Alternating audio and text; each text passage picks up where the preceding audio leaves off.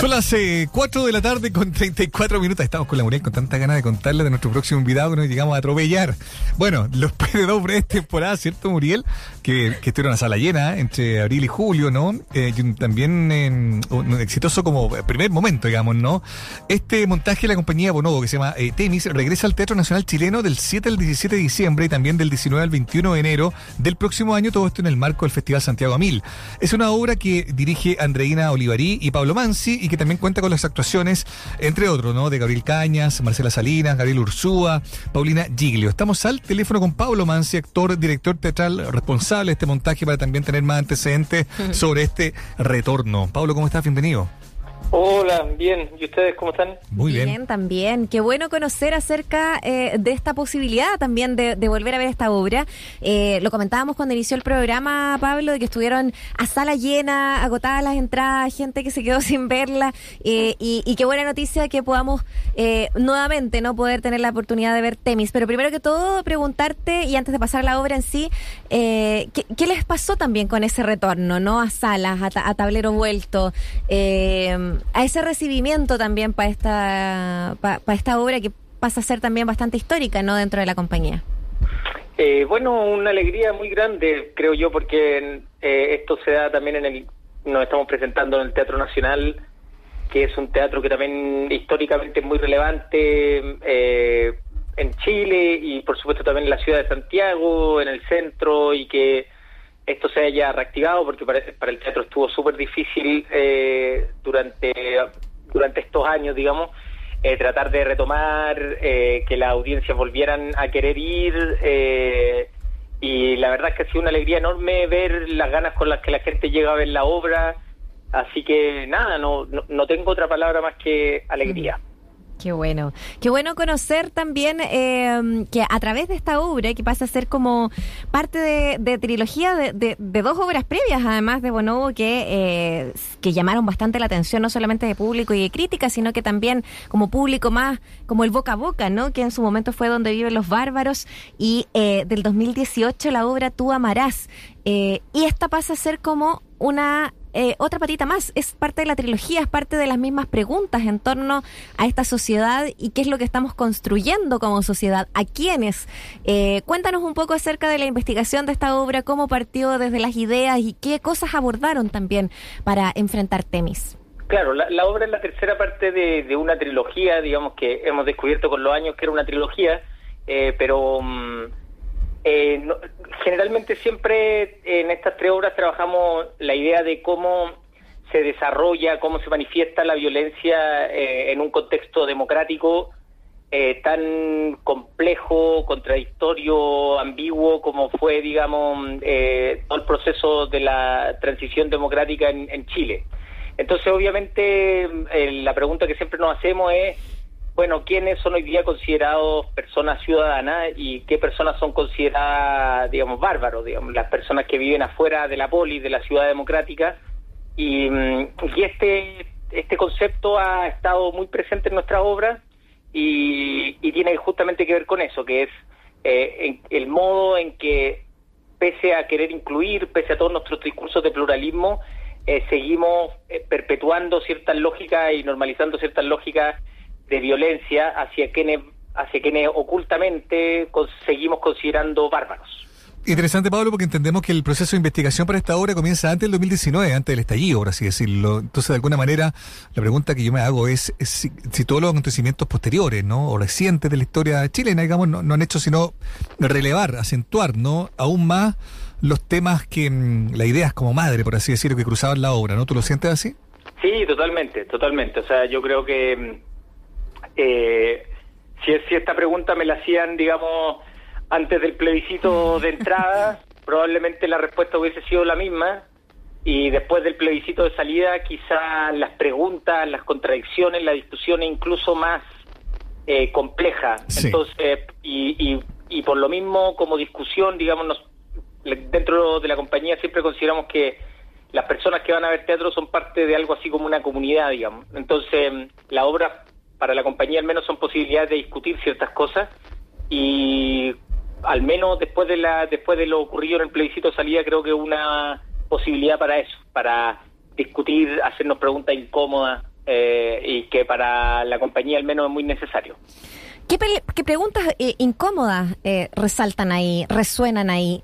Porque, claro, el pensar eh, en, en ciudadanía como, o, o quizás también en, en quienes quedan fuera de, de los márgenes, ¿no? Eh, como bárbaros, eh, es algo que todavía hace sentido y es algo que nos venimos preguntando hace 200 años y probablemente más, quizás, Pablo, pero, pero Sí. ¿qué otras preguntas incómodas resuenan hoy día, incluso con los resultados ya de todo este proceso del estallido eh, y plebiscito de salida a la fecha?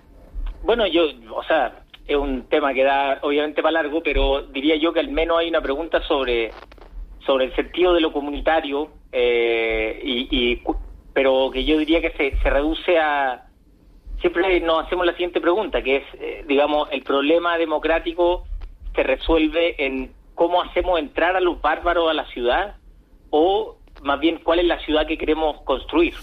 Porque mm, tú puedes eh, generar todo un discurso de inclusión hacia grupos que han sido marginados, hacia grupos que justamente son personas que no son Mm. consideradas ciudadanas, pero tu invitación a la ciudad es a, serri- es a seguir reproduciendo una ciudad que vuelve a producir más bárbaros, digamos, eh, porque perpetúa una lógica de, eh, de precarización de la vida, incluso de las personas que llamamos eh, ciudadanos. O sea, podríamos preguntarnos qué era considerado ser ciudadano hace 200 años en Latinoamérica, incluso si quisiéramos ir hacia Atenas, digamos, hablando de la poli, en fin, eh, la idea de lo que significaba ser ciudadano es súper distinto y hoy día llamamos ciudadanos a personas que están llevando vidas que son sumamente precarizadas. Mm. Entonces, en algún sentido, eso significa que se ha hecho una promesa de invitación a participar de la ciudad, pero hasta qué punto esas personas que forman parte de la ciudad son ciudadanos o son bárbaros.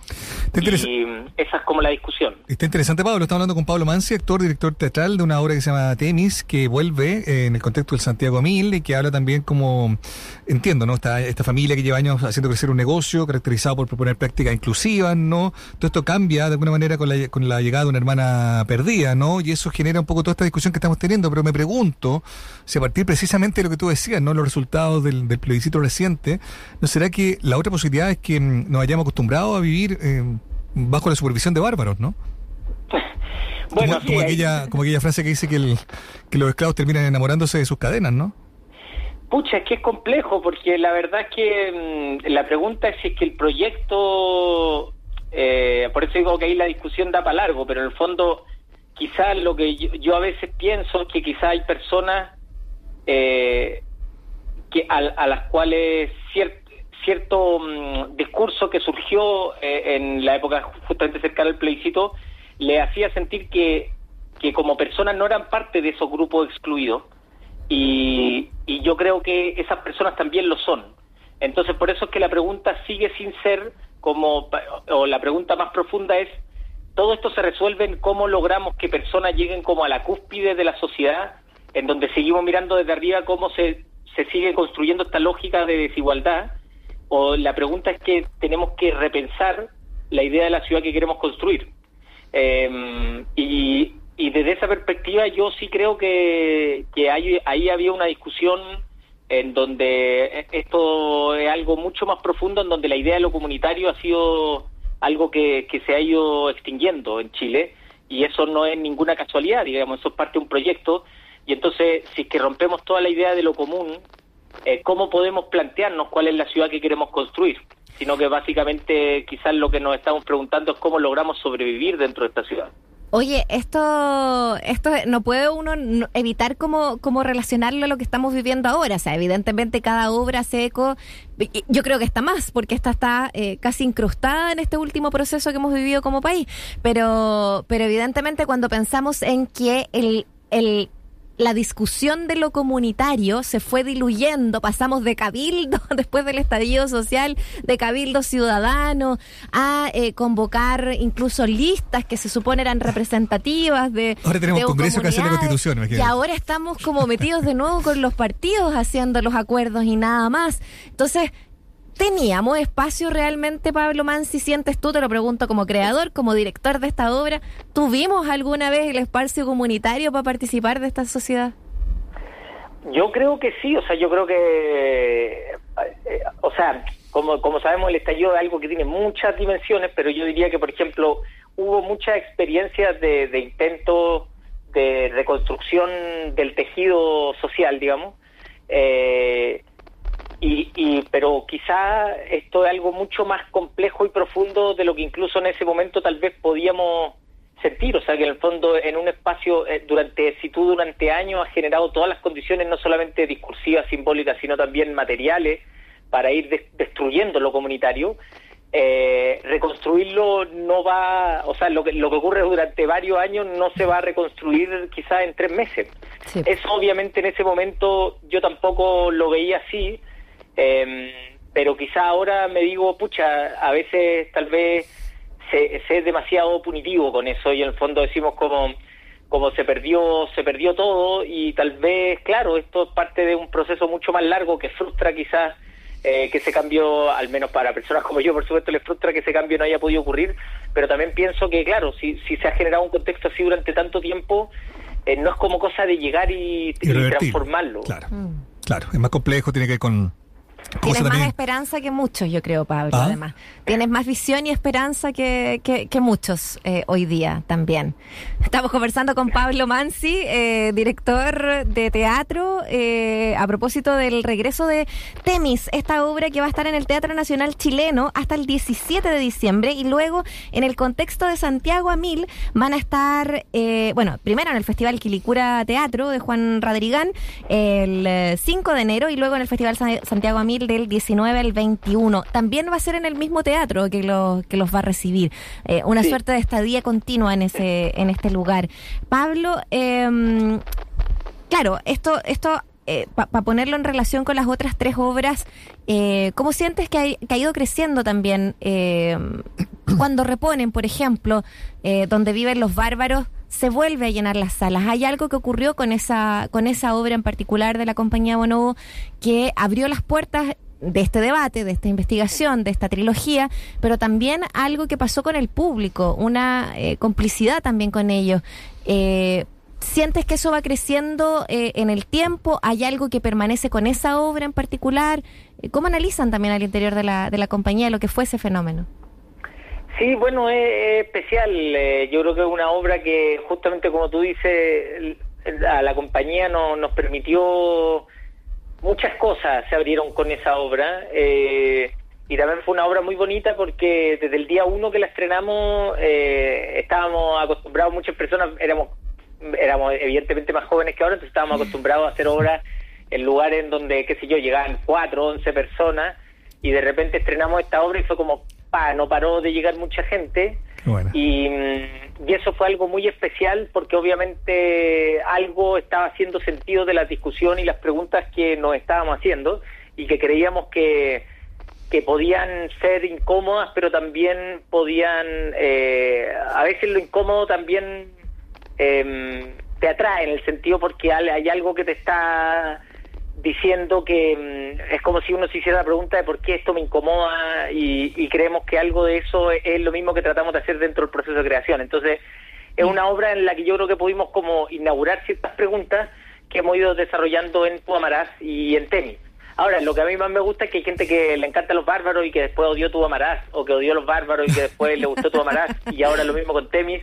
Y esa es la gracia, o sea, en el fondo nos interesa justamente que la obra genere discusión, eh, eh, que mm, entonces eso yo creo que como mm, es la, es la continuidad que yo le veo, como si las personas también estuvieran al mismo tiempo, eh, las personas que han visto las obras anteriores pueden seguir haciéndose preguntas, pero quizás esto también es importante decírselo, si hay muchas personas que me imagino que no han visto la otra obra, se puede ver Temis y, y no es como que claro. no, no no es una trilogía no es como, como que, que, que, están conectadas, no es que una, no, no viven, son los mismos personajes. Viven unitariamente, sobreviven claro, tiene, por separado. representan los mismos Eso. temas. Hay Ustedes lo dijeron mucho mejor que yo. Ya, Ustedes lo dijeron mucho mejor que yo. Pablo, te queremos agradecer mucho el tiempo que has tenido para conversar con nosotros sobre lo motivo, la, la, la, la realidad también y lo que pasa con, con, esta obra y con esta en particular Temis que va a estar ahí, entonces ya lo decíamos, al Teatro Nacional Chileno del 7 al 17 de diciembre y luego ya en enero del 2023, 19-21, en el marco del Festival Santiago Mil. Te mandamos un abrazo muy grande gracias por tener el Muchas tiempo de conversar gracias, con nosotros. Yo también le agradezco la invitación a ustedes. Cuídense mucho. Abrazo. Chao. Chao, chao. Seguimos adelante con música, seguimos adelante con Denver. Esto se llama Diane Keaton, que buena esta canción. Era bueno este grupo. ¿eh? Siempre me, gust- me- me gusta volver a escuchar este grupo acá, sobre todo acá en el Era bueno, 94. Denver. Es una de las frases de, de Mauricio